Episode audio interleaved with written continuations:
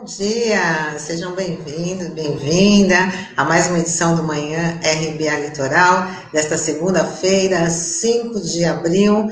Estamos aqui também no DAIO 93.3 FM e nas plataformas digitais Facebook e YouTube. Bom dia, Sandro, bom dia, Douglas. Bom dia, Tânia, bom dia, Douglas, bom dia, Norberto e Taigo que estão aqui nos bastidores, e um bom dia especial aos ouvintes internautas da RBA Litoral. Bom dia, bom dia, bom dia a todos que nos acompanham na 93.3 FM no Dial, e bom dia aos que nos acompanham pelas plataformas digitais, nessa segunda, dia 5 de abril de 2021. E vamos começar aqui com o nosso giro de notícias. O Brasil pode chegar a 4 mil mortes diárias pela Covid-19 até o dia 24 deste mês. É o que aponta uma pesquisa do Instituto de Métricas e Avaliação de Saúde da Universidade de Washington. E mais uma triste previsão desse estudo. Em julho, o país deve atingir a marca dos 560 mil óbitos por conta da pandemia. Os pesquisadores consideram o ritmo de transmissão da doença no Brasil muito acelerado. É, e para dar uma forcinha ainda mais para a gente atingir esse triste objetivo, o ministro Cássio Nunes Marques, do Supremo Tribunal Federal, atendeu ao pedido e concedeu uma liminar para liberar cultos e missas presenciais. O problema é que essa decisão monocrática vem na contramão das exigências de ampliação do distanciamento social no momento mais grave da pandemia. Vale lembrar que essa medida viola uma decisão do próprio STF, que assegura a competência de estados e municípios para adotar medidas restritivas diante da gravidade das realidades locais. Bom, essa decisão não é uma mera decisão judicial, ela é a primeira decisão do bolsonarismo jurídico na Corte né, Suprema, né, no STF, é o organismo, o órgão né, que define, decide o debate jurídico no país. Eu digo que é uma espécie de bolsonarismo togado, primeiro pelo objeto que ela envolve. Né?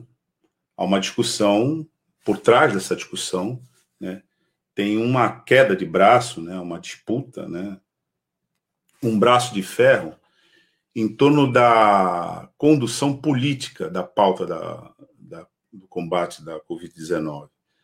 O descalabro que está posto aí a respeito do, da forma como vem sendo conduzida, né, ele responde pela situação é, catastrófica que a gente se encontra. Mas o Supremo Tribunal Federal, nessa pauta, até agora, vem sendo um ponto de contenção desse bolsonarismo, particularmente na radicalização, né, inclusive do negacionismo, de você responder à Covid-19 negando que ela existe, enfim, negando que ela é uma catástrofe, negando que nós já passamos de 300 mil mortos. Com essa decisão, o ministro, aliás, esse é o ministro nomeado diretamente por Bolsonaro, ele dá uma roupagem jurídica para esse negacionismo, envolvendo um tema sensível para a sociedade, qualquer sociedade, não é só nossa, né, mas para qualquer sociedade, que é o tema da fé, né, da religião, em meio a um debate que tem sido é, de certa maneira, disputado pela necessidade de afirmação das questões científicas. O coronavírus não é um problema de você acreditar ou não acreditar, ele é um fato. É um fato da natureza, com consequências biológicas trágicas, como a gente está vendo, e que precisa de medidas científicas que passam, como é um fenômeno de massa, por decisões políticas adequadas e alinhadas com as medidas científicas para que a gente se defenda adequadamente. Se a gente não fizer isso, a gente chega onde chegou, epicentro da pandemia no mundo, laboratório a céu aberto para novas cepas mais virulentas, mais letais e que colocam em risco. Isso não é, é uma cogitação, uma coloração retórica, isso é um fato. Coloca em risco a própria humanidade, né? Porque se você tem um país dessas dimensões, com essa dinâmica, de colaboração com o vírus, acontece o que a gente já está verificando. Todo mundo começa a fechar a fronteira e proibir circulação de brasileiros pelo mundo. E essa é uma consequência direta desse, é, dessa negligência em forma de narrativa. Então, o que o ministro Cássio Nunes fez foi dar roupagem jurídica ao bolsonarismo. Claro que isso tem é, implicações imediatas e políticas, porque se ele dá uma autorização desse tipo, ele, Cássio Nunes, contraria a orientação do STF de que municípios e estados são os entes federativos com melhor capacidade de definir qual a melhor política a ser adotada nos seus territórios, de acordo com a dinâmica da contaminação. Quando ele introduz nesse debate uma cunha desse tipo, dizendo menos para os templos religiosos, o que ele faz é exceptuar essa competência, é, apelando diretamente para uma questão, como eu disse, sensível para a população, que é a fé e as liturgias da fé, e dentre as liturgias da fé, a reunião de pessoas em templos, que ele diz isso é muito é, importante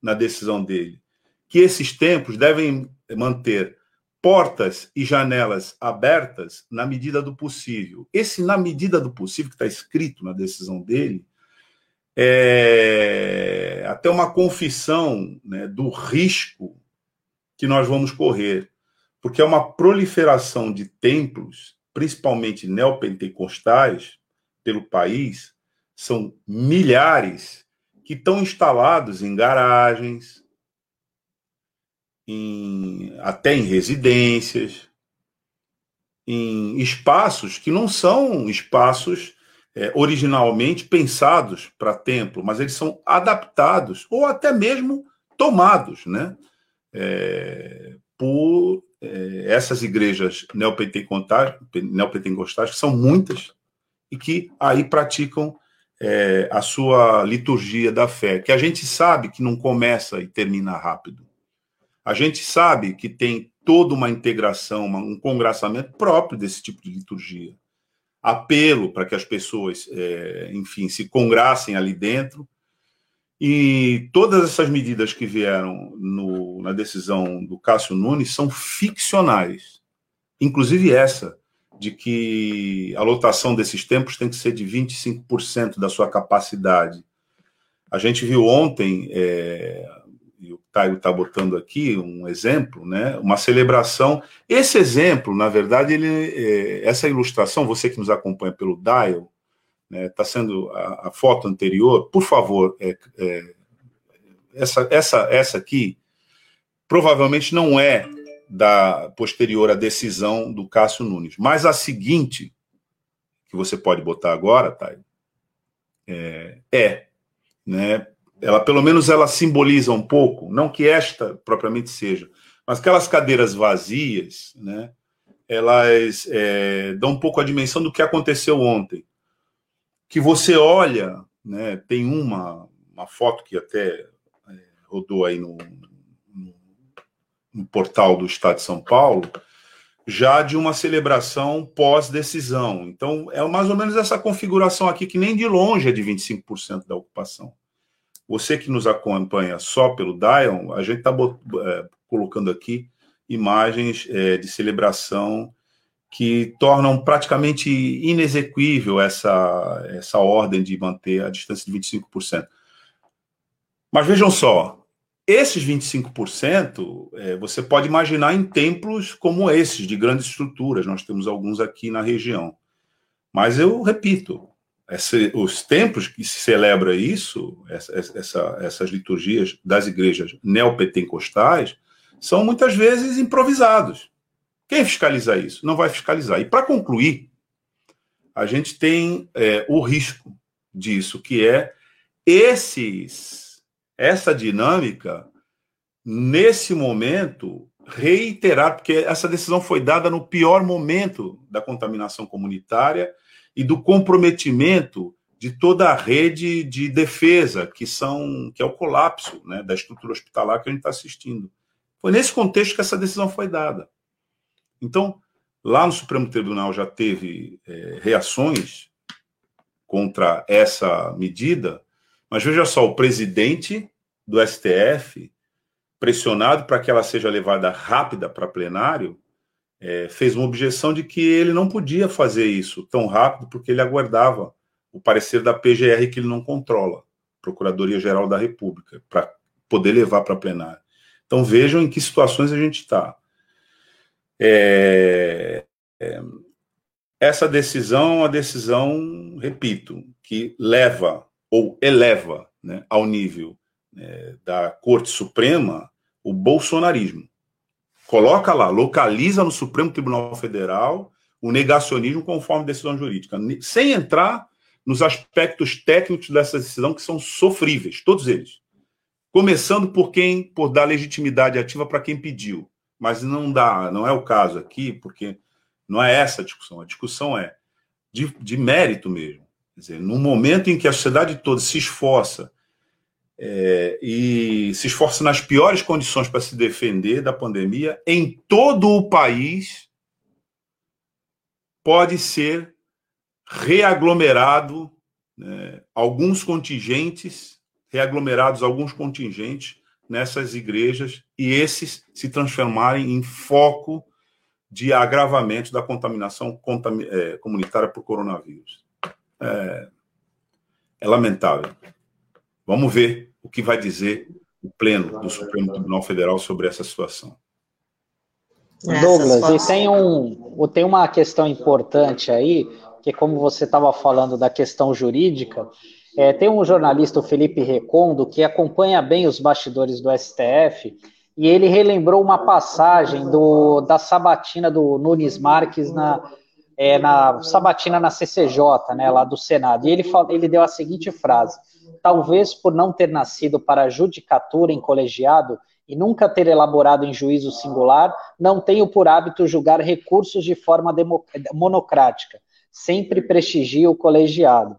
Ou seja, na primeira oportunidade que teve, ele já colocou uma decisão monocrática aí, já mostrou a serviço de quem ele está, né? E o que demonstra um, uma outra anomalia nesse sistema é, jurídico, né, Sandro? Porque se você entende, o Congresso Nacional está discutindo esse assunto.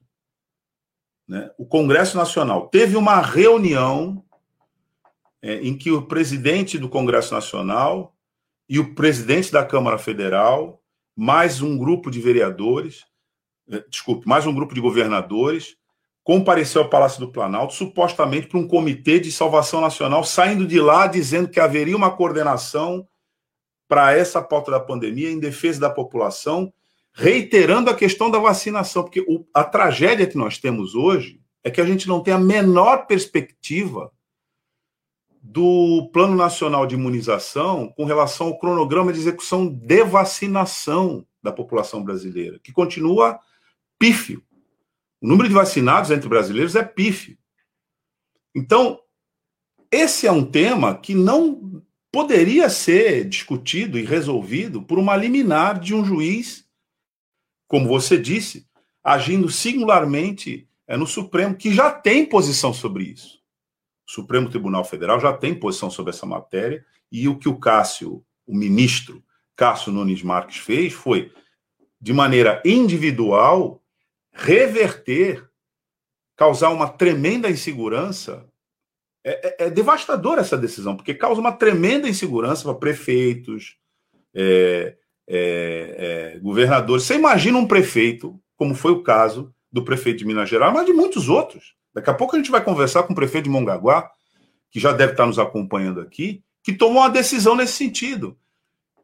Ele toma uma decisão política dizendo: nós estamos entrando aqui porque eu não tenho condições de atender, né? Num momento é, severo de distanciamento social, isolamento para quem pode, e evidentemente não, não, estou, não estou autorizando atividades que reúnam pessoas, desde aula presencial até cultos coletivos. Ok, ele toma essa decisão. Daqui a pouco ele recebe né, uma, uma notificação de que ele está descumprindo uma ordem do juiz Cássio Nunes. que passa a ser o prefeito da cidade, pelo menos para esse ponto. Porque ele está lá em Brasília, ele não vai resolver os problemas do colapso do sistema sanitário, né, como a gente vê em todos os lugares. Não. Mas ele vai expor essa autoridade e a própria comunidade a esse risco. É um absurdo, na verdade, é uma ignorância né, sob a forma de uma toga. É injustificável e indefensável. Então, é o bolsonarismo jurídico. É esse o nome dessa, dessa anomalia que esse, ou esse dirão, digamos assim, esse vírus que entrou no sistema judicial brasileiro. Bom, vamos chamar agora o Sérgio Pardal para a gente ficar por dentro da Previdência. Vamos já colocar ele aqui na nossa conversa.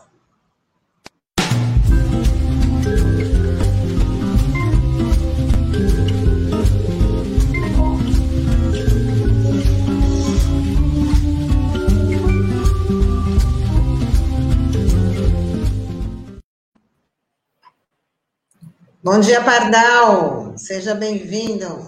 Bom dia, Pardal. Bom, bom dia. dia. Bom dia, Sandro, e bom dia a nossos ouvintes e o povo da internet que nos acompanha pelo Face e pelo YouTube.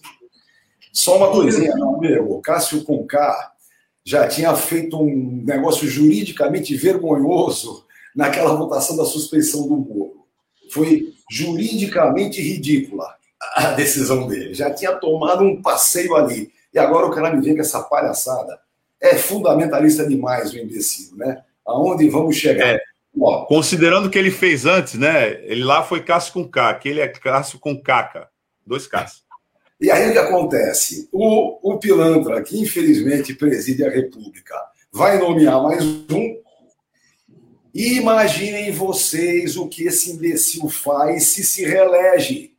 Hã? Já imaginaram? É, isso é para todo mundo que pensa minimamente, os arrependidos todos, inclusive, se arrependerem muito mesmo, porque é um absurdo, né? Mas o cara é um imbecil, o cara, o cara tinha que ter minimamente vergonha. Ele precisava entender é, que é um menino novo ainda, ou seja, se nenhuma grande porcaria acontecer, ele segue lá por longo tempo. Isso é vergonha, o cara tinha que ter vergonha na cara. Depois que está eleito, que está nomeado, não tem que ficar se rendendo a esse tipo de coisa. Mas, vamos lá. Pessoal, nosso problema aqui é o seguinte. É, me vem esse congresso Passaboi e Passaboiada, né? O congresso da gente é o Passaboi e Passaboiada. E é, é, é, define um congresso absolutamente ridículo. O congresso, o congresso é um orçamento absolutamente ridículo. É um orçamento todo torto. Um orçamento impraticável. O que, que eu quero lembrar? Veja, eles fizeram esse orçamento impraticável comendo grana é, da Previdência, da assistência, dizendo que esse dinheiro seria é, para os seus estados, para as obras dos seus estados, porque sabem que existem garantias constitucionais naquele momento possibilitando a tal da elevação do teto. Então, a palhaçada está clara. Agora, o que, que eu quero lembrar? Eu quero lembrar o seguinte: o direito social, especialmente, tem uma resposta exata aos tempos de arbítrio. Só para lembrar, existe uma Constituinte de 46 e uma Constituição de 88, que foram respostas efetivamente ao arbítrio. Um ao Estado Novo de Getúlio e o outro à ditadura militar, que tanta gente matou, torturou e etc. Pois bem, nessas duas constituintes, nós tivemos o avanço do direito social de tal forma que a de 46 nos rendeu em 60 é, a lei orgânica da Previdência Social e a de 88 nos rendeu a Seguridade Social Brasileira, compondo assistência, previdência e saúde, direito de todo e qualquer cidadão, dever do Estado. Pois bem, o que é importante? É importante a gente lembrar que nesses momentos algumas coisas marcaram, não é?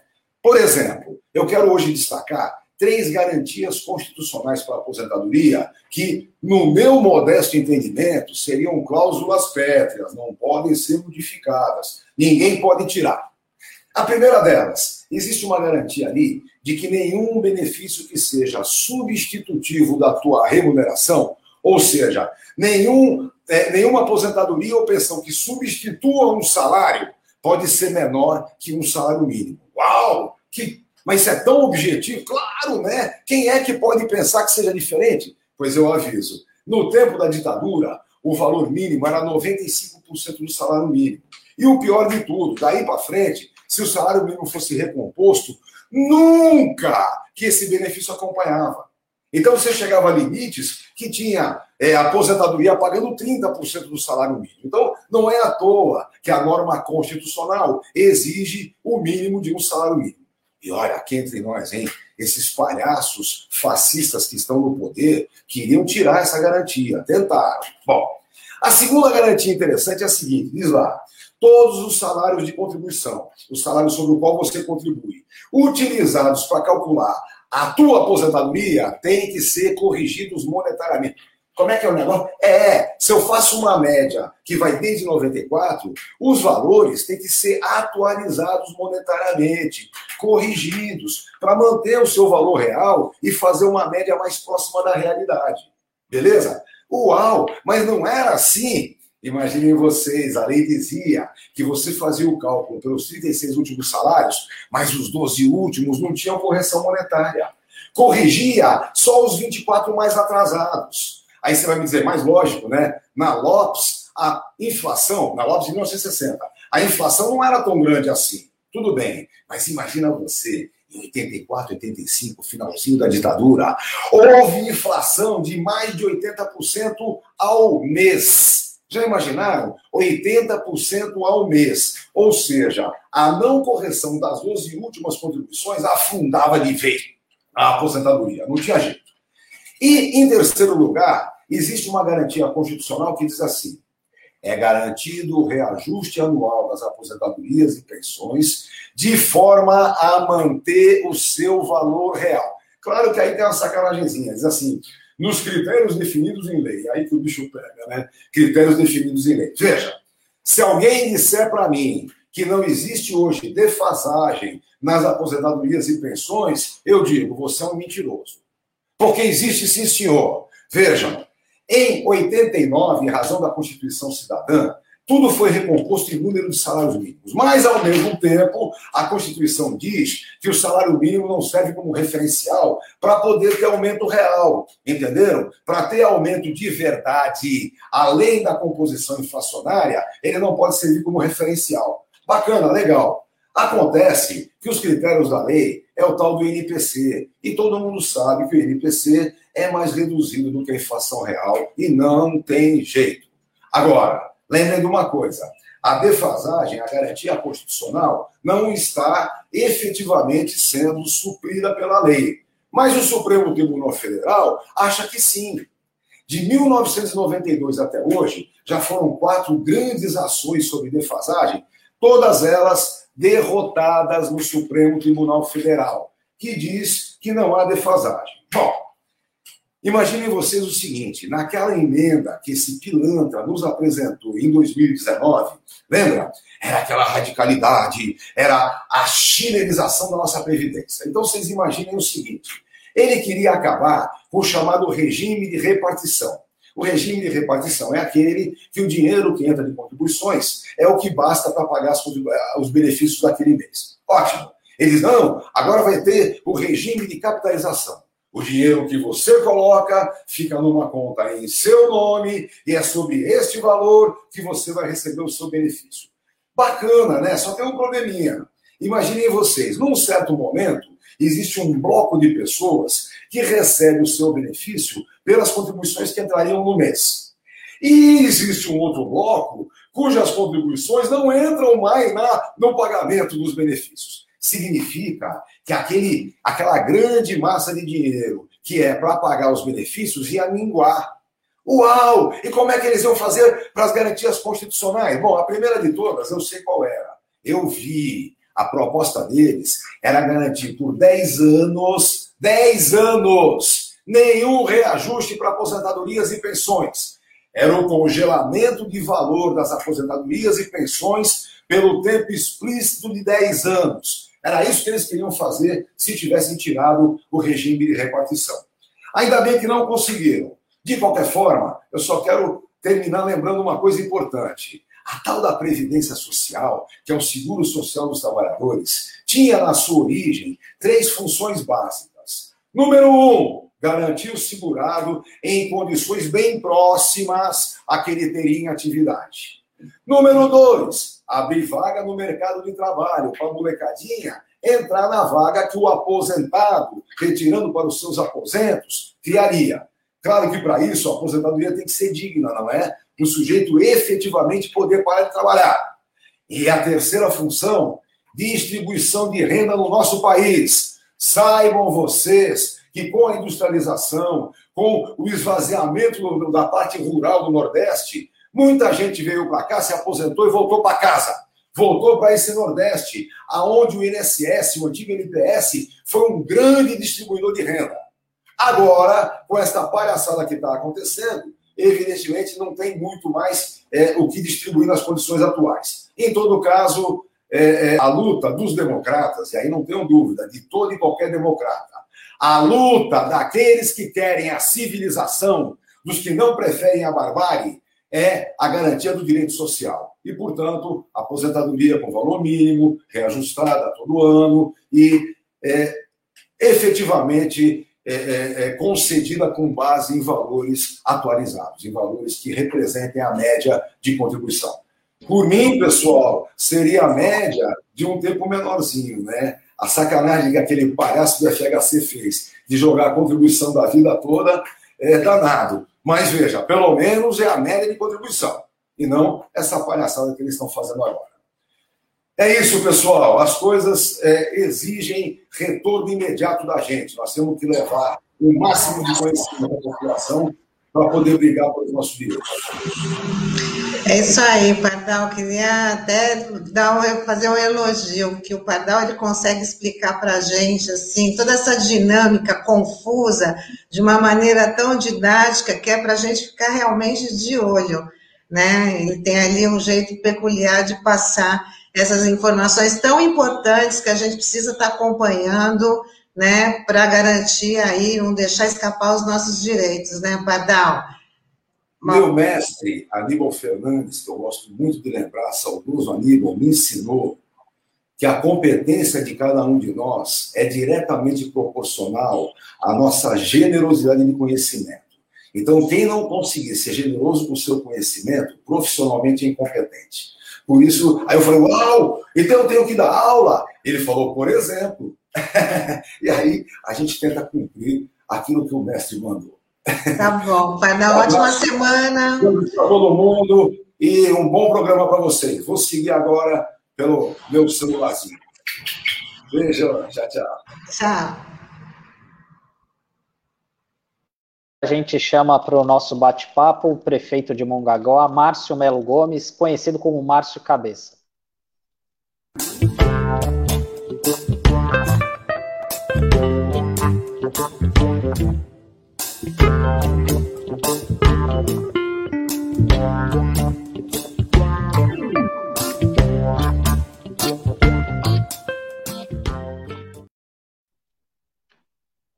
Bom dia, prefeito. Uma honra estar participando, convida, o senhor está participando aqui conosco, aqui na RBA Litoral, e já desde já é, mandar as nossas condolências ao senhor, que o senhor teve, passou por um momento bastante difícil nas últimas semanas, com a perda do seu pai, com a perda do seu irmão, e os desabafos que o senhor fez na live na semana passada viralizou, como a gente fala nas redes sociais, né?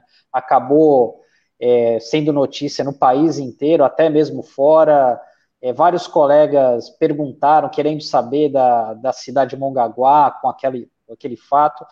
E já de inicialmente gostaria de saber como é que o senhor viu essa repercussão desse seu desabafo, que foi sincero, foi do coração, mexeu com muitos jornalistas, muita gente ficou emocionada quando viu aquilo. E como é que foi a reação no meio político? Né? O senhor recebeu muitas mensagens, muitos contatos depois disso? Bom dia. Dia Santo abençoado Sandro, dia Santo abençoado Natânia, Douglas. É, primeiro, prazer enorme estar aqui com vocês. Obviamente, é um momento ainda bem difícil, né? Ontem ainda falei no, no ambiente familiar com a minha mãe. Tem sempre alguns dias mais difíceis, e ontem era um, até por ser um domingo de Páscoa, momento que naturalmente estaríamos com a família né, é, reunida, é, mesmo é, pós-pandemia, que já faz um ano, meu pai ficava lá no sítio em Peruíbe, mas a gente tendo aquela coisa para uma live, alguma coisa nesse, nesses momentos é, familiar. Mas um dia após o outro, pedindo muito a Deus para que nos dê muita força, pedir para muito a Deus e Nossa Senhora, no caso eu que sou católico, devoto de Nossa Senhora Aparecida, que possa passar à frente aí para que possa realmente sustentar. E, e sobre, sobre né, essa, essa questão do pronunciamento, na verdade, tinha sido uma semana muito complicada para mim emocionalmente, uma semana bem difícil por vários motivos. Primeiro, meu pai internou, né, lá no dia 9 de março, é, bem, estava bem de saúde, tinha feito uma bateria de exames dias antes, inclusive foi comigo é, pegar esses exames e, e aí acabou internando e, e, depois, logo em seguida, meu irmão internou. Quando eu falo muito difícil, porque já é, no dia 22, meu pai veio a óbito e eu tive que, é, na verdade, ocultar ou fazer o possível, né, para não, não chegar a isso é, o esconder não é o fato de esconder o fator Covid, mas esconder porque meu irmão já estava numa UTI, estava com celular, não estava entubado nem nada, e a preocupação que eu tinha, porque além de ser uma doença muito traiçoeira, a pessoa fica sozinha e você, emocionalmente, você vai se afundando cada dia. Essa era a minha grande preocupação com meu irmão, quando ele deu uma pequena melhorada, para não chegar essa informação do meu pai, e aí é, pesa o fato de eu ser prefeito, não que eu me apegue a cargo, nunca fui me apegado a essas questões, mas é, divulga mais rápido, né? O próprio hospital onde meu pai estava internado, aí uma auxiliar, enfermeiro, médico, aí começa todo esse falatório e eu pedi uma corrente muito forte de amigos mais próximos para poder fazer com que as pessoas não publicassem na internet, né? E assim até, é, coisa de Deus, realmente meu irmão é, não ficou sabendo. Mas já foi um, um período difícil, porque você já sofre com luto, você não pode ver seu pai e ainda você não consegue, é, tem que ficar preocupado para isso não se divulgar. Então, é, foi um momento muito complicado. E aí eu faço as lives semanais, né, de, de, de ações, de, de como está a situação do Covid, conscientizar cada vez mais a população. E naquela semana também não pude fazer a live, porque a minha preocupação era, meu irmão era muito ativo, assim, e muito ligado a mim, né? Eu falei, se eu abro uma live e as pessoas naturalmente vão falar, olha, meus sentimentos, meus pesos, e aí eu corri esse risco. Então, cancelei aquela live e deixei um ponto específico para domingo poder fazer ali o pronunciamento oficial. E aí, infelizmente, meu irmão também no sábado, cinco dias depois da morte do meu pai, no sábado próximo da meia-noite de, de domingo, meu irmão veio a falecer, e aí eu cancelei também, a, obviamente, cancelei a live de domingo, nem tive cabeça para cancelar. E na terça, eu tinha que fazer aquele pronunciamento, mesmo é, com dor, mesmo me sentindo destruído, como me sinto até hoje, eu tenho o outro lado, que é o lado prefeito, uma cidade de 56 mil pessoas, que depende da nossa é, decisões, que depende daquilo que nós vamos ter que fazer, independente do meu luto, independente de tudo aquilo que eu estava fazendo, e tive que marcar essa live para terça-feira, é, para poder fazer a minha obrigação é, frente à, à, prefeitura e frente a 56 mil moradores. E fui muito focado para a live, né? Eu fui muito é, é, é, com questões técnicas, falando realmente da situação, falando realmente é, daquilo que, que foi ações tomadas, o porquê daquelas ações, por que nós tínhamos realmente tomado decisões. E aí, realmente, no final, quando eu fui fazer aquele mais ali um agradecimento por orações, por tudo que as pessoas tinham me mandado, eu acabei é, me emocionando bastante e, e, e de acordo é, com uma matéria que eu vi, né, naquele momento, começa a vir as perguntas é, de moradores, e eu sempre falo isso, né? Até pelo fato de eu ser comerciante nato, a gente sabe também do desespero de um comerciante, a gente sabe do real momento das pessoas, infelizmente, às vezes não aguentar e quebrar, infelizmente, é, ter a situação de ter que levar também comida para dentro de casa, ter é, a, a, aquilo que, ainda mais cidade turística como a nossa, a, como as nossas aqui da região metropolitana. Mas vale lembrar, né, e é aquilo que eu tinha falado, que a minha decisão, junto com os nove prefeitos, foi antes do meu pai falecer, foi antes do meu irmão falecer, então não foi, não é, eu não, eu não jamais eu vou tomar uma decisão mediante ao meu lado familiar, a um problema meu pessoal. Nós temos que fazer aquilo que é melhor para 56 moradores. E durante esse um ano a gente tem feito isso muito sério, muito focado. Na hora que tem que cobrar, nós vamos cobrar. Na hora que a gente acredita que tem a balança, a gente vai brigar também para que as coisas funcionem. Sempre foi feito dessa forma. Realmente eu não esperava essa repercussão, até porque não fiz para isso, né? Jamais é, trocaria tudo isso repito de novo, para ter meu pai e meu irmão aqui, mas ao mesmo tempo eu acho e acredito muito nessa questão de Deus usar aquele momento para, como você mesmo falou, Sandro, para mandar para o Brasil, para o mundo afora. É, eu acho que, a, a, eu posso dizer assim, sensibilizou muita gente, pessoas que pensavam de uma outra forma passa a pensar de uma forma diferente e o mais importante, acho que levou a conscientização para muitas pessoas. E, e só para não me estender mais,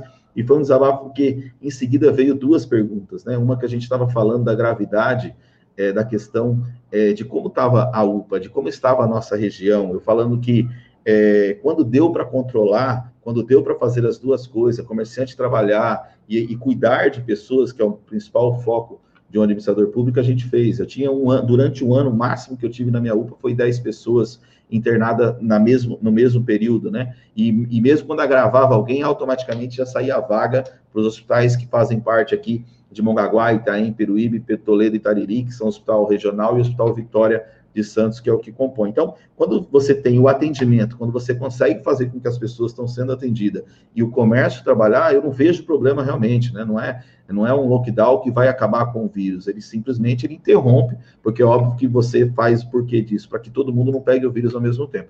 E aí você percebe o desabafo de muita gente, que eu concordo, democracia, eu sou a favor disso, manifestação de uma forma ordeira. Agora tem muita gente que se aproveita desse momento para induzir o ódio, para induzir a raiva, para ainda ficar com o pensamento pequeno político, né, partidário, que é isso que eu acho que não é o momento para isso aí. Então, foi ali porque eu tinha acabado de, de, de, é, de ler uma matéria de um, de, um, de um comerciante dizendo que nós estávamos fazendo aquilo é, propositalmente para quebrar o comércio, né? Então, a minha resposta foi essa mesmo, né? Que eu queria que naquele momento, acabando a live, meu irmão e meu pai saíssem ali e falassem, eu quebrei porque você fechou meu comércio, quebrei, porque a atitude de vocês foi isso, porque se eles me falassem isso, a gente, é, é, como de outras vezes, quebrou sem pandemia, não eu, não meu pai, não meu irmão, mas 90% dos brasileiros já quebraram é, um dia, passaram situações difíceis economicamente, e Deus deu a oportunidade, dá para todo mundo de se reerguer. Enquanto você tem vida, enquanto você tem saúde, a economia sem vida, sem saúde também não existe economia. Então, foi esse, esse desabafo aí para para poder fazer e que acabou aí, como você disse, viralizando. Bom dia, prefeito. É, reitero aqui meus sentimentos né, pela situação difícil, as perdas que você teve recentemente, e também te, a gente te recebe aqui na nossa no nosso Manhã Brasil atual litoral, né, com solidariedade a você e a gente é, quer dizer que foi muito importante a forma como você falou e acabou falando para o país inteiro, né? É, naquele momento foi muito é, verdadeiro, mas também foi muito preciso, né? Porque na tua fala o que você fez foi é, chamar atenção para que os, valores que estavam em discussão e a hierarquia desses valores, o que vem primeiro, né? E então nesse sentido o teu pronunciamento também é, foi pedagógico. Lá, naquele momento, né, você tinha dito que é, a, a UPA, né, você tinha descrito, dado um quadro de que é, você, aí em Mongaguá, nós tínhamos é, uma lotação com 22 pacientes graves, muitos deles entubados e outros à espera de transferência. Era essa situação concreta que você estava lidando lá. E você já descreveu um pouco é, esse quadro aqui também. Agora, a gente é, terminou a semana passada com uma decisão né, do ministro Cássio Nunes, no Supremo Tribunal Federal, determinando é, os é, cultos, e aí de toda, toda a natureza, como serviço essencial. Justificou isso para conforto né, e amparo das pessoas. A gente comentava um pouco isso antes aqui. Então, queria saber de você, prefeito. Primeiro, se a situação ainda continua a mesma que você descreveu na semana passada, ou se houve alguma modificação. E como você avalia essa decisão do ministro Cássio Nunes e o impacto né, que ela pode ter na realidade específica dos municípios? Você, como prefeito, vai ter que lidar com ela.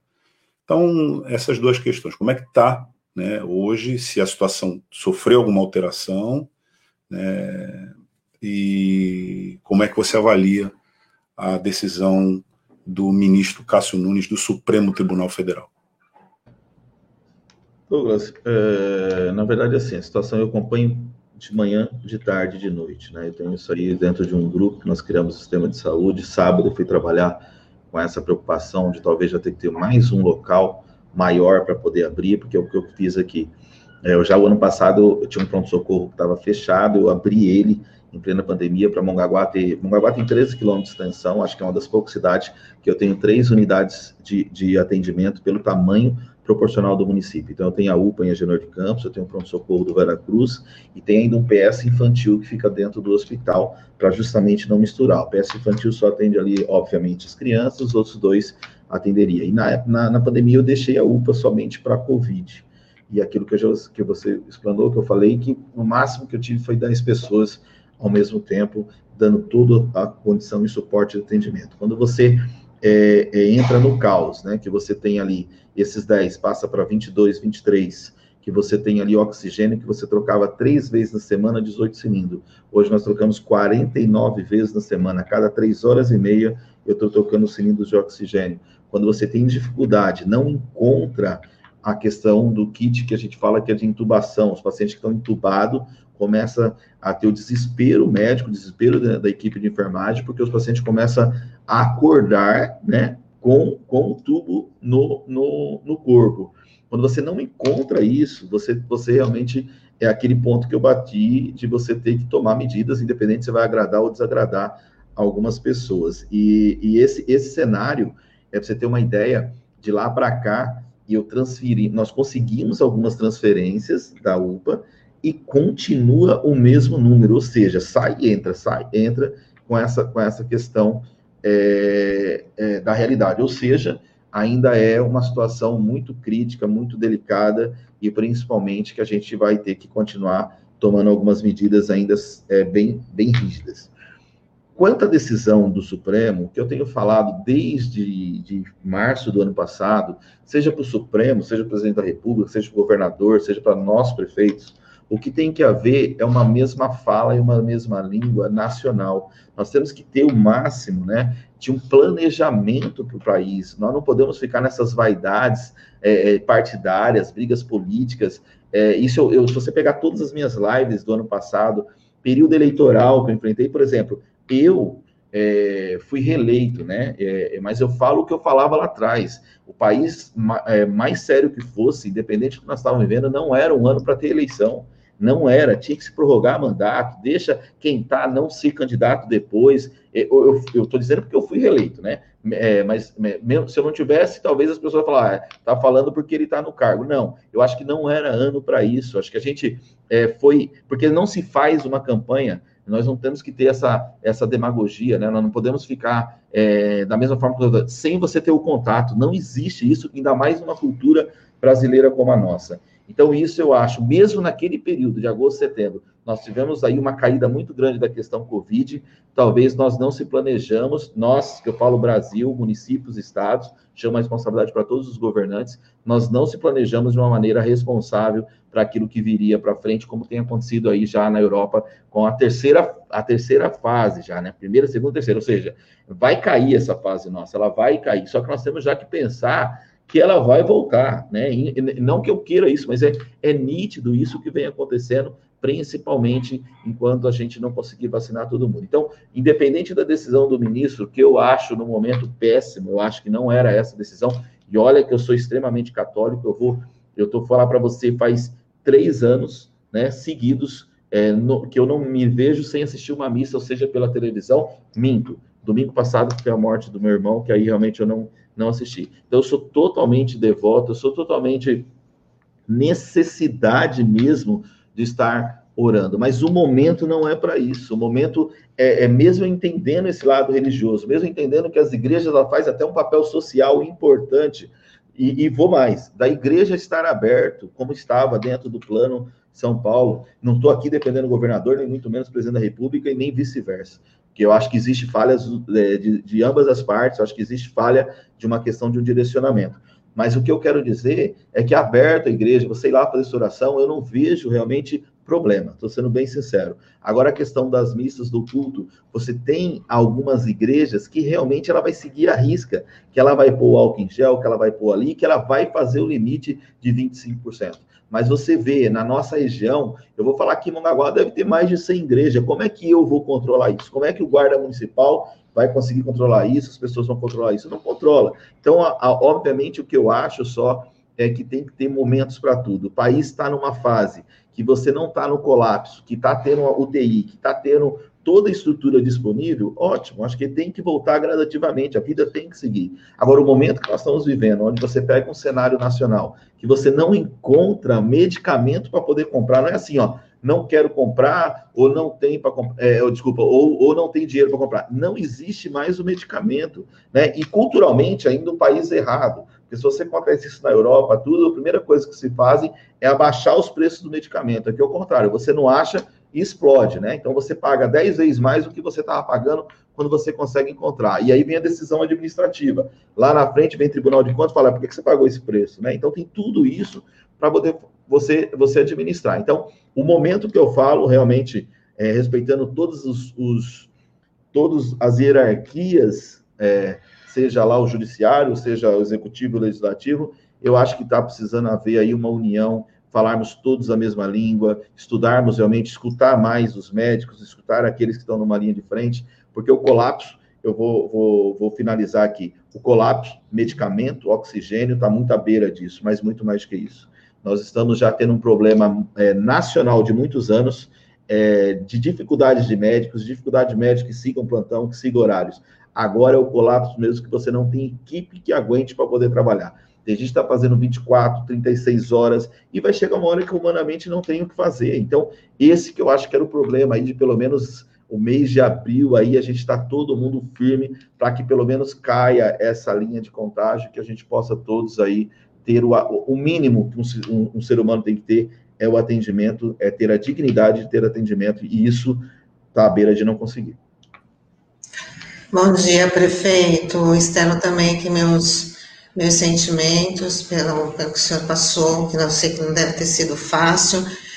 Eu queria saber a sua opinião sobre a decisão da Prefeitura de São Paulo, que depois se estendeu para as outras cidades do, do ABC, nesse, nesse, de prolongar os feriados, de acumular o número de feriados. Tivemos duas semanas aí de super feriadão. As cidades da Baixada tiveram que tomar medidas para a chegada das pessoas que não entenderam que não era um feriado de lazer, era um feriado para as pessoas ficarem em casa. E muita gente não entendeu, e aí os prefeitos da, do, do litoral tiveram que adotar aí medidas como barreiras sanitárias, maior fiscalização. Eu queria que o senhor falasse aí o saldo, já que a gente já, o último dia foi ontem, né? Eu queria que o senhor, o senhor já avaliou o saldo dessa decisão. É, o saldo é um só. Eu falo isso, da, o ano passado já fizeram isso. Eu respeito todas as decisões, cada prefeito tem que governar para o seu município e ali tomar as decisões. Isso eu respeito ponto de vista. Mas, ao mesmo tempo, eu sou totalmente transparente. É a decisão mais irresponsável que existe perante qualquer ato que você vai fazer de uma cidade como São Paulo e as cidades metropolitanas do Grande ABC que tomaram essa mesma decisão. Porque estão muito próximo de um cenário turístico, que é a nossa região metropolitana. É cultural, como a senhora falou, das pessoas entender que isso se estende a um período de férias. Vou mais, a pessoa que está em São Paulo, muitas vezes também tem casa aqui, tudo fechado em São Paulo, mesmo quando não tem feriado, ela já fala, tá tudo aqui, nós vamos descer lá para a praia. Então, pelo menos a gente vai estar tá lá. Então, isso já é, é, é uma mistura de uma, para mim, uma revolta muito grande sempre, porque quando a gente bate na tecla em março, o governo do estado, é a maneira mais fácil que eu falo, fecha os pedágios. Põe barreira nos pedágios que acaba o problema. Cada município ainda sobe para dar sua, ah, mas é a lei do direito de ir e vir quando se tem uma pandemia, não existe lei, porque é, é, eu não posso também várias coisas fazer e a gente tem que fazer os municípios, porque joga toda a responsabilidade para o município. Agora, você pega a minha cidade, é o menor orçamento de toda a região metropolitana. Muitas vezes as pessoas falam, olha, agora já conseguiu, né, fazer barreira, fazer... Claro, é uma ilha, tem e grande prefeito que nós temos em Guarujá, que é o Walter Steel, mas é uma ilha, você tem três entradas, você vai pular as barreiras, acabou. Agora, você pega Mongaguá, que ela é cortada por uma rodovia. Mongaguá, Itaim, Peruíbe, uma parte da Praia Grande. Eu tenho 34 entradas na minha cidade. Como é que eu faço? Né? Eu vou colocar nas 34. Eu tenho, eu tenho hoje 60 guardas municipais. para fazer 12 por 36. Então, é essas questões que a gente fala de planejamento e todo mundo falar a mesma língua. Seja a decisão é, de vacinação, seja a decisão do que nós vamos fazer em relação a, a, fechar ou não fechar, tem que ser uma linguagem só, porque isso você acaba, se ilude que você está criando um problema de fazer com que as pessoas fiquem em casa que não fiquem. Quem não tem o vírus e desce vai levar o vírus, ponto e quem tem o vírus vai trazer o vírus para cá. Então, é só uma ilusão de piorar a situação ao meu, ao meu modo de ver, e dentro disso é que a gente defende realmente essa unificação. Nós estamos muito próximos, o estado de São Paulo, as cidades são muito próximas uma da outra, né? Então, a gente tem que é, entender que nem sempre a sua decisão vai favorecer a, a, o restante de um colegiado. E por isso que eu falo que gente, é igual o Condésimo, não é diferente. Cada cidade tem a sua característica. Tem decisão que eu fui voto vencido, mas eu tenho que respeitar porque nós temos que ter um planejamento todo mundo junto, né? E, e ao meu ver, é isso que tem faltado aí, tanto no, nos prefeitos, como também no nível governo do estado, é, nível nacional. Vacinação não é diferente, para mim também chegar para assim, você vacinou lá, é, mandaram 450 vacinas para quem tem 68 anos de idade. Eu devo ter mais de mil pessoas com 68 anos de idade. Aí você manda 450 vacinas. As pessoas saem de casa, ficam num postinho de saúde. Aí não, não deu, tudo bem, não deu, vai voltar para casa depois mande a vacina para continuar vacinando de 68. Não. Aí pulo de 68 e vai para o 66. Né? Ou seja, aí fica aquele pessoal do 68 que não tomou vacina esperando. É só uma questão mais de marketing do que funcional de poder fazer. Ou seja, acabou de 68, não. Então acaba todo mundo de 68 e você vai passar para 67, 66 e assim por diante. Tem gente com 71 anos de idade que não tomou vacina ainda e nós já estamos no 68, né? Então é, é esses pontos aí que a gente realmente não entende dentro de um, de uma, de um planejamento é, nível nacional. É, prefeito, é, eu gostaria que o senhor falasse um pouquinho sobre, é, a Tânia até fez esse questionamento sobre o, o lockdown, né, dos efeitos do lockdown, qual foi o saldo. Vocês, da, vocês prefeitos, tiveram uma reunião na quinta, na sexta, para discutir, foi positivo, não foi, o que, que deu certo, o que, que não deu, vocês já têm essa avaliação ou já tem algo marcado em relação a isso? E uma, uma segunda questão também falando de vacinação. O senhor tocou num ponto muito importante agora, que talvez haja um planejamento equivocado por parte do governo do estado no envio dessas vacinas, né? E a gente sabe também que o Condesb também é, tem conversado sobre ah, mandar é, comprar vacinas por conta própria. Teve uma conversa recentemente com a Janssen, né, que teve a aprovação liberada, a Sputnik. Queria que o senhor falasse um, um pouquinho de como é que está essa tramitação. Seja, o lockdown, na verdade, nós vamos ter um efeito dele daqui 15 dias, não vai ser agora. Tudo que falarem agora, ao meu ver, é tudo coincidência ou não, mas não é efeito do que nós fizemos dentro do lockdown, até porque, na minha opinião, também nós mesmo com o lockdown não foi um êxito daquilo que se esperava de conscientização das pessoas de realmente ficarem em casa. Eu ainda acho que é, ajudou, claro que ajuda, mas ele não foi aquilo que, que realmente a gente estava esperando. Sobre quinta-feira, até por uma questão ainda que eu estava muito mal, eu não participei dessa reunião do Condesb, não posso te aprofundar no assunto. É obviamente, como a gente fala, é, a decisão saiu como todos os prefeitos decidiram, porque no Condesb a gente coloca tudo em votação. Então, mesmo que eu tivesse algum posicionamento, é, isso já é um acordo entre, entre nós lá. É, o que eu falo sobre a Frente Nacional dos Prefeitos, sobre também aqui o Condesb, tenho falado muito isso, respeito demais, eu acho que nós temos que lutar, brigar, mas temos que entender assim, ó, não, eu, eu, meu modo de ver, eu entrei em contato, coloquei lá que Mongaguá é 20 mil vacinas, o valor realmente é muito alto, vai dar mais de um milhão e meio, mas necessário para a parte econômica. O que eu quero dizer é o seguinte, o país errou lá atrás, na minha opinião, nessa questão da vacinação, ponto pacífico, errou. É, não é momento, né, é, para ficar batendo nisso. O que nós temos que fazer para sair dessa situação do erro? E lá na frente cobrar o erro, mas agora eu acho que não é isso, era todo mundo se unir e não está tendo essa união, continua tendo as divergências para ver quem manda mais, quem tem força, quem é o pai da vacina, quem não é. Esse, esse que é o maior problema. Para nós não é diferente, porque você pode ter todo é, a, espero estar errado, espero estar errado, estou falando de uma forma muito administrativa daquilo que eu acredito, tá? Por mais que a gente fizemos esse contato com a Jans, fizemos um contato e, e um trabalho enorme do, do, do, pessoal do Secretariado de Santos, mas o problema é que não tem de quem comprar. Nós não temos, é, hoje o problema do país não é mais, é, é, é lá atrás era, né, fazer a, a a observação de, de se planejar melhor para ter a maior quantidade de vacina. Então, hoje, a, a, o governo federal, ao meu ver, não é mais a questão é, de, de recurso, não. Tem recurso, tem como comprar, não tem como produzir a quantidade que o país necessita. Então, é, eu acho que fica uma, uma, uma questão assim: ah, os municípios estão fazendo a parte para poder comprar a vacina, mas não tem de onde comprar. Se tivesse, eu acredito que o cenário nacional já estaria comprando. Então, eu acho que, resumindo, eu acho que é muito marketing, é muito teatro para uma hora que não é para isso. Estou falando agora como administrador aquilo que eu falo dentro do grupo. Óbvio que eu respeito, óbvio que eu quero estar errado. Eu quero que saia essas vacinas aí, que cada município possa comprar a vacina para ajudar em termos nacional, se assim for possível. Mas o que eu entendo administrativamente é que hoje a demanda do país quer comprar e não tem quem forneça a, a, a produção, não atinge aquilo que necessita para o momento, de todos de todas as coisas. Então, o que a gente fala assim, própria Janssen ou outro, se tiver o governo federal, na minha opinião, é, teria que comprar. Repito de novo, houve um erro, houve uma falha grotesca é, por guerra de poder, por falta de planejamento lá atrás do governo federal e assim por diante, no, no meu modo de ver, não, não, não, muda nada esse cenário do erro, a qual eu tenho a minha opinião. Mas agora não é esse o problema. O problema é você ter de quem comprar. Tanto é que nós fizemos uma reunião faz 15 dias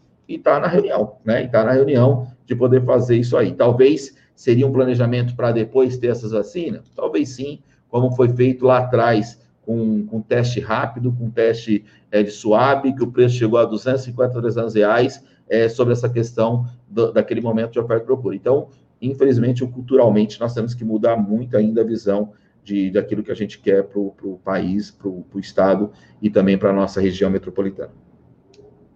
Prefeito, a gente já está aqui se encaminhando para o final da tua entrevista, é, mas tem algumas questões que você levantou durante a entrevista que são muito importantes para a gente avaliar, e é isso que eu quero pedir para você fazer, a perspectiva futura imediata. Uma das questões que você levantou foi da necessidade de um planejamento centralizado e coordenado. Até agora a gente não consegue ter. Né? Há um conflito né, no meio desse, desse processo que vai protelando isso. Mas a situação vai se agravando, na medida em que não é apenas que já seria uma tragédia assim de grandes dimensões, portanto já é uma tragédia de grandes dimensões, não é apenas o colapso do próprio cronograma de vacinação. A gente, a população, ela não consegue entender né, quando é que efetivamente nós vamos atingir o nível que se exige, que é de 70% é, da população é, vacinada. A gente não consegue ter claro em que momento nós vamos atingir isso. Porque isso não é uma realidade específica desse ou daquele município. Se não tivermos isso, todos os municípios sofrerão, continuam, continuarão sofrendo. Mas, além disso, você também colocou aqui na entrevista a falta de suprimentos que seriam, assim, é, conexos ao tratamento. Você falou dos analgésicos, né? a, a própria é, troca né, do suprimento de oxigênio medicinal, né, e uma série de. Você falou das equipes, do esgotamento das equipes médicas. Então, nós temos uma situação que em nada indica que, com esse lockdown que a gente adotou desses 15 dias, ela vai estar saneada só por isso. Aliás, você também falou isso. Então, a pergunta que eh, a gente faz para você, prefeito, é o seguinte: como, como um gestor público à frente da cidade de Mongaguá, qual é que você estima, qual a possibilidade que você estima da gente sair dessa situação em termos de prazo? Você planeja, você tem que tomar decisões importantes, você está numa, numa, numa situação que é absolutamente crucial para a população, ainda que a população não entenda isso, mas é crucial. Você ocupa um lugar que é crucial para a vida social aí na tua cidade. E você deve pensar isso todos os dias. Então, é, como você avalia, em termos de prazo, a saída para essa situação que a gente se encontra? Ou você acha que a gente nem isso consegue ter no momento em que a gente vive a pandemia agora? Douglas, meu modo de, de pensar é assim. É, eu acho que é uma doença que ela veio para quebrar qualquer tipo de planejamento. Ela veio num sentido que a gente não consegue. É, é, é vou dar um exemplo para você assim. Há 20 dias atrás, 20 dias atrás, ou mais um pouquinho, 30 dias atrás, ninguém falava nesse colapso. Nós estávamos falando de Manaus, nós estávamos falando de tudo quanto era coisa distante de realidades. é, é, 30 dias depois, o colapso está batendo aqui, não no Mongaguá, né, em toda a região metropolitana, de hospitais particulares de não terem leito, de todas as coisas. O que nós não podemos, é, e aí vem essa questão que a gente fala, é, o que seria hoje o caminho, na minha opinião, é a vacinação. Então, nós temos que depositar todas as forças que o país tem, tudo aquilo que nós podemos fazer em cima da vacinação. Isso quer dizer que você resolveria o problema? Não, isso quer dizer que nós amenizaria muito a gravidade daquilo que está acontecendo. Segundo ponto que a gente fala é, é, é ter, ter é, é, é, eu aqui, por exemplo, eu vou mudar um pouquinho, né? Porque a gente percebe assim, a, a, a coisa que eu falo desde o início, e é difícil discutir isso, a gente sabe da, dos serviços essenciais, tudo.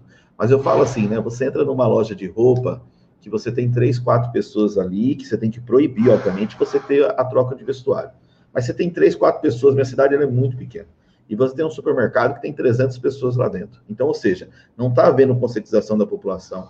Essas pessoas maiores que estão tendo e, e não pararam um minuto, que são donos de mercado, lotérica, banco, não estão fazendo nada também para poder ajudar não tem uma, uma, um trabalho específico de mais funcionários ali para poder suportar. Então, o que a gente tem que ver, eu, eu vou adotar uma, uma tática bem diferente, bem é, ruim politicamente, mas é, é, aumentar muito a minha fiscalização em termos de aqueles que não, não cumprem o decreto, que não usem uma máscara, e multar mesmo, fazer que o cara chegue, xinga minha mãe, pode xingar o que for, mas é para poder sentir ali o cara no bolso, para ver se começa a pelo menos ter uma, mandei até um projeto de lei para a Câmara diferenciado, aonde nós tínhamos lá a multa para quem não usava, desculpa, nós tínhamos lá a, na lei falando que é obrigatório o de marca, mas não tinha nenhuma punição. Então hoje mudou para 200 reais por pessoa, 500 reais por estabelecimento por cada pessoa que ele tiver, com uma finalidade. Se a pessoa que tomou a multa tiver lá e procurar o órgão da prefeitura, ela troca 50% desse valor da multa, ou seja, 100 reais numa cesta básica que a gente encaminha para o social, para estimular que não é esse intuito só de multar, de conscientizar a pessoa da gravidade que nós estamos vivendo. Porque o que, que vai realmente nós definirmos a situação do país está na cara de todo mundo e ninguém entende, ou melhor dizendo, a grande maioria ainda não entende.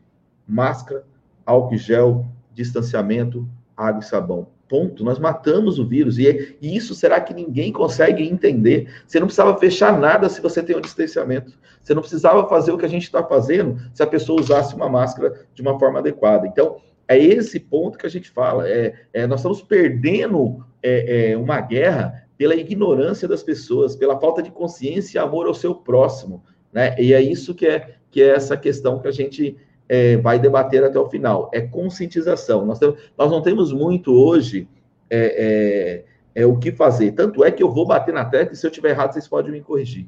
Países de primeiro mundo, Inglaterra, Itália, é, Rússia, é, China, que é onde começou o vírus, até hoje tem um problema.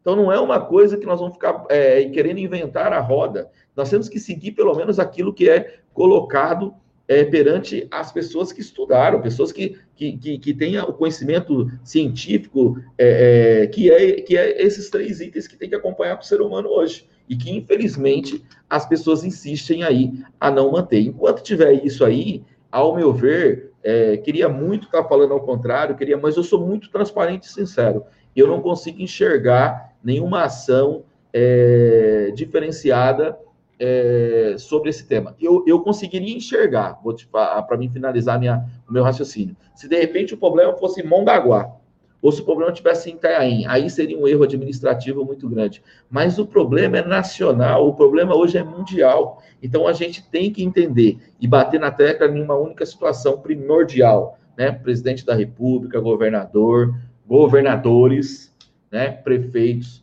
falarem a mesma língua, principalmente nessa questão da, da vacinação. Se o município tiver que colocar tudo aquilo que tem para poder comprar a vacina, que seja, mas trabalhem primeiro para ter a vacina. Trabalhem primeiro de uma forma macro e não micro de poder ter essa solução. Senão a gente vai ficar enxugando gelo, que é o que está acontecendo, e torcendo para que mais pessoas não passem o drama que eu passei, que minha família está passando, é, mediante tudo isso que vem acontecendo. Prefeito, você já comprometeu o seu orçamento? Todo? Tá bem, é, é, tá bem complicado, Douglas, é, a, porque as pessoas entendem assim, né? Fecha o comércio, fecha isso, fecha aquilo, o prefeito quer fechar. Todo comércio que você fecha, a primeira coisa que reflete é na sua arrecadação. O ano passado eu tive 30% ao menor de arrecadação daquilo que se previa arrecadar. Esse ano a tendência não vai ser diferente. Obviamente que você vai cortando os gastos. O ano passado, quando foi necessário, cortei meu próprio salário, cortei é, salário de diretor e mantenho cortado o diretor. Meu vou estudar novamente. É você cortar ações administrativas, você cortar outras coisas que não é prioridade para o momento, para que você possa chegar no final é, com, a, com as condições é, orçamentárias para não comprometer ainda mais o sistema de saúde. Perfeito, a gente está chegando aqui no finalzinho da nossa conversa, mas eu queria saber sua expectativa de vacina, já que, segundo a Secretaria Estadual de Saúde, Mongaguá tem cerca de 10% né, da população vacinada, um município que tem é, cerca de 58 mil habitantes. É, como é que está a sua expectativa para aumentar esse índice? né, com as doses que estão chegando muito mais da, da Coronavac, do Instituto Butantan, do que de, de, de outros lugares. É, é, na verdade, o está com 11,6, salvo engano. É, aliás, quero agradecer muito a minha equipe né, de vigilância é, epidemiológica, as equipes do, do, dos postinhos, porque se você pegar a média nacional hoje, ela não está dando os 10%, 9 ponto alguma coisa. Mostra que nesse ponto, a, pelo menos os municípios, os nossos municípios, eles estão fazendo o que pode para poder atender o maior número de pessoas possíveis, estão tendo feito todo um trabalho muito bem específico. O que nós precisamos realmente é de uma quantidade maior de números de vacinas para poder suprir aquelas questões. É, se você tem uma média nacional de nove, uma, algo, algo nesse sentido, nove, alguns estados, né? Dez, alguns estados, se a gente está dentro dessa média, mostra que realmente a gente precisa mesmo é dar uma quantidade maior de vacinas para poder suprir as necessidades dos nossos municípios. Então, é, agradeço muito as enfermeiras, auxiliares técnicas, serventes, recepcionistas dos postinhos, de todo o sistema de saúde aí, que tem é, se dedicado, indo para a linha de frente realmente para em busca de salvar a vida das pessoas. Então, eu, eu, eu finalizo a, a, a, sua pergunta dizendo que estamos é, muito concentrados nessa questão da vacinação, é, mostrando a média que nós temos aí, salvo engano, nós só estamos abaixo de Santos, é, e Peruíbe, uma coisa assim, não vou me, não vou me recordar bem assim, mas é aquela revolta minha do início que eu te falei da fala. Você manda 450 vacinas para vacinar 60, é, pessoas de 68 anos eu devo ter muito mais de mil pessoas de 68 anos. Então sempre vai ficando para trás esse, essa questão do, do, do atendimento. Né? Prefeito, é para finalizar da, da nossa parte, tem um questionamento que é importante sobre a questão é, da fome das pessoas, né, da, da, questão da insegurança alimentar. E a gente tem batido bastante aqui na RBA falando sobre isso. Queria saber do senhor se a prefeitura ela tem recebido doações de grandes empresas, enfim, como é que o senhor está lidando com essa realidade? E também que é, no final do mês passado o senhor retomou aquele programa O Merenda na Escola, que a gente sabe que muitas crianças, né, a única alimentação delas durante o dia é ali na escola, onde ela recebe uma alimentação adequada. Eu queria que o senhor falasse desses dois aspectos, né? Da alimentação para as crianças, né, com esse programa Merenda na Escola que o senhor retomou, e também é, dessa questão de doação de alimentação por parte de empresas, de munícipes, enfim. Como é que está isso hoje na cidade? Nós estamos pensando aí agora, até quarta-feira, lançar um programa social e um programa educacional é, de kit de alimentação, é, no caso da, da educação, alimentação complementar, né, é, da, da merenda escolar, e no social também kit. Nós fizemos um pedágio que foi muito legal, é, mas antes de acontecer tudo isso, 20, 30 dias atrás, um pedágio solidário, ele teve uma adesão muito boa. Depois, obviamente, que agravou a situação, a gente está é, tá pensando em fazer uma outra forma. O ano passado eu fiz umas lives com os artistas da cidade, onde os, os artistas que ficam parados tinham uma ajuda de custo, a gente fazia e automaticamente fazia doação de empresário através dessa live, ajudava um como ajudava outro, aquilo que arrecadava. Nós temos algum planejamento em relação a isso, devemos anunciar na quarta-feira. A merenda na escola é a mesma coisa, a gente viu é, é, é quando deu o caos para poder fazer. É, hoje está tendo, por exemplo, é um momento de união é, para a gente tentar suprir a fome é, de várias crianças. O primeiro ato meu ano passado foi isso. O problema é que caiu ano passado foi muito mais difícil por ser um ano eleitoral e infelizmente é muita politicagem, né? As pessoas se perdem um pouco naquela questão de, um, de que era um ano eleitoral, atrapalhou muito aquilo de você ter um planejamento, porque o que a gente fala é assim: é um momento de conscientização e poucos têm. Quando a gente fala isso, por quê? É, vou dar um exemplo para você. Eu tenho 10 mil alunos na minha rede municipal. É, o que eu tinha defendido lá atrás era uma cesta, tinha sucrilhos, leitinã, é, tudo você pode imaginar, para atender de fato a, por família e não por aluno, né? Então, era uma cesta que a mãe tem três filhos, ela ia dar conta muito bem, era uma cesta de 30 quilos de, de alimentação.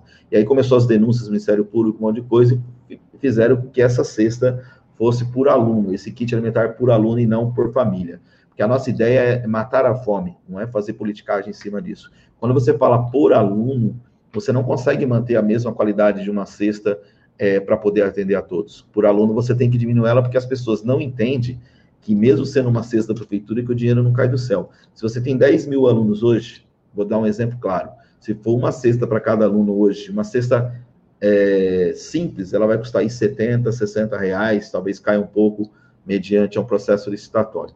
Mas nós estamos falando de 10 mil alunos, então eu tenho uma despesa de 600 mil reais mês. Se isso levar até o final do ano, nós temos uma despesa de mais de 6 milhões em merenda. Para vocês terem uma ideia, eu recebi do governo federal e do governo estadual até o mês de março, 200 mil reais. O que dividir não dá 54 centavos por aluno. Você pode fazer conta de qualquer município, você vai achar essa média aí. O que, que você faz com 54 centavos por dia por aluno?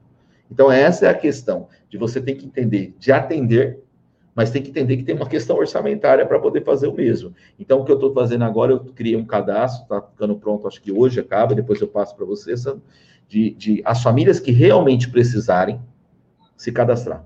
Porque o que a gente, é, quando eu falo que é um momento solidário, toda criança tem o direito. Mas vai naquela tecla. O direito tem que ter, mas primeiro você atender aqueles que realmente necessitam daquele alimento. Porque muitas vezes você vai entregar a cesta na casa da pessoa, o cara está com carro zero na porta, tudo parado, você dá a cesta lá e vai faltar para aquele que mais precisa. Então, o que a gente quer nesse momento é conscientizar. Não é hora para discurso bonito, não é hora para discurso político nem nada. E fazer com que você tenha isso todos os meses. É obviamente, não é porque o cara tem um carro zero que amanhã depois ele não possa precisar da cesta. Precisou, o município tem que arcar para poder dar. Mas naquele momento, aquele que estiver precisando, a gente tem que ter um pouco mais de amor ao próximo, conscientização, entender que o orçamento ele é público, né? Que ele tem que ser ali para atender, e sempre vai ser a minha ideia, os mais necessitados, e não fazer politicagem em cima disso. Tá ótimo, prefeito. Muito obrigado, viu, pelas informações, pela sua disponibilidade agradecer ao Jonas Moraes, que intermediou essa entrevista com, com o senhor, e desejar um abraço para você e muita força nesse momento de, de dificuldade. É isso, prefeito. Obrigado, Muito obrigado. Dia Santo abençoado para vocês. Deus abençoe todo mundo. Obrigada, prefeito. Obrigado, prefeito. Bom, a gente ainda tem mais algumas informações para passar para os nossos ouvintes e internautas é, a respeito do, da fase emergencial, que a partir de hoje Santos volta à fase emergencial do Plano São Paulo após o período de lockdown. Decreto da Prefeitura mantém suspenso o funcionamento dos estabelecimentos comerciais, ambulantes e de prestadores de serviços na cidade, com exceção dos serviços essenciais como supermercados, farmácias, padarias e casas lotéricas. Continua proibido o acesso à praia e o calçadão mas estão liberadas as atividades físicas individuais nas ruas sem restrição de horário. O transporte coletivo funciona de segunda a sábado normalmente. Já nos domingos, ele será exclusivo apenas para os trabalhadores de saúde. E o efetivo de segurança pública de Guarujá, Cubatão e Bertioga começa a ser imunizado hoje contra a Covid-19. A vacinação acontece das 9 da manhã às 5 horas da tarde, na sede da primeira companhia do 21º Batalhão da Polícia Militar, que fica na rua Mário Ribeiro 971, no centro de Guarujá. Serão vacinados os policiais que estejam na ativa, lotados em unidades dos três municípios. Então, aí vale para bombeiro, guarda municipal, né, pessoal que também está no, nos batalhões, então essa, esse grupo aí vai se estendendo a todas essas categorias.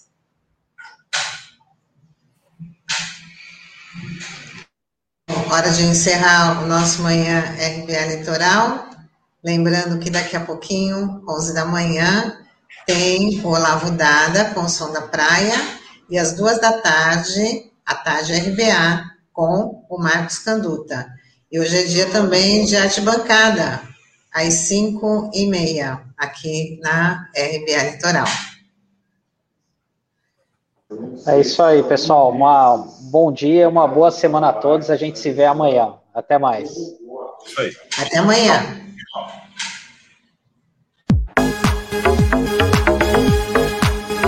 A Rádio Brasil Atual Litoral é uma realização da Fundação Setaporte, apoio cultural do Sindicato Setaporte.